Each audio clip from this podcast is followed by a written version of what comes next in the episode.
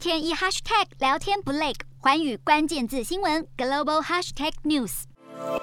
美国从去年十一月起开放五到十一岁儿童接种辉瑞 BNT 儿童版疫苗，剂量为成人使用的三分之一。官方建议儿童族群接种两剂疫苗，间隔三到八周。截至四月十二号，美国五岁到十一岁的族群中，大约有百分之三十四点八接种一剂疫苗，百分之二十八点一已经完成两剂疫苗的施打。而美国 FDA 还没有正式批准莫德纳疫苗施打在儿童身上。原本对孩童与青少年施打的新冠疫苗品牌，各国都是以 BNT 为主。但英国、欧盟、加拿大跟澳洲抢先在今年初开放儿童施打莫德纳疫苗，只不过年龄是六到十一岁，而不是五到十一岁。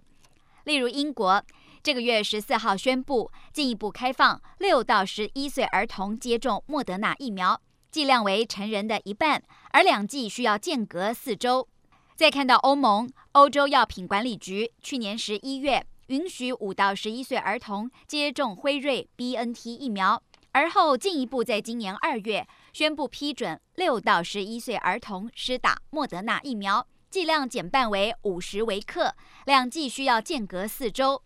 当然，也有不让孩童施打疫苗的国家，例如瑞典。当局在今年一月表示，儿童染疫转为重症的风险非常低，施打疫苗对儿童的好处并没有大过于风险，所以暂时不考虑跟进。亚洲方面，除了台湾之外，暂时还没有其他国家开放莫德纳疫苗施打在儿童身上。日本在今年二月下旬开放五到十一岁儿童接种辉瑞 BNT 儿童版疫苗，剂量为成人的三分之一，两剂间隔三周。而南韩爆发 Omicron 变种病毒之后，儿童确诊人数暴增，占了总确诊的百分之十五。所以从三月底开始，全面开放五到十一岁孩童接种辉瑞 BNT 儿童版疫苗。以上就是环宇新闻点。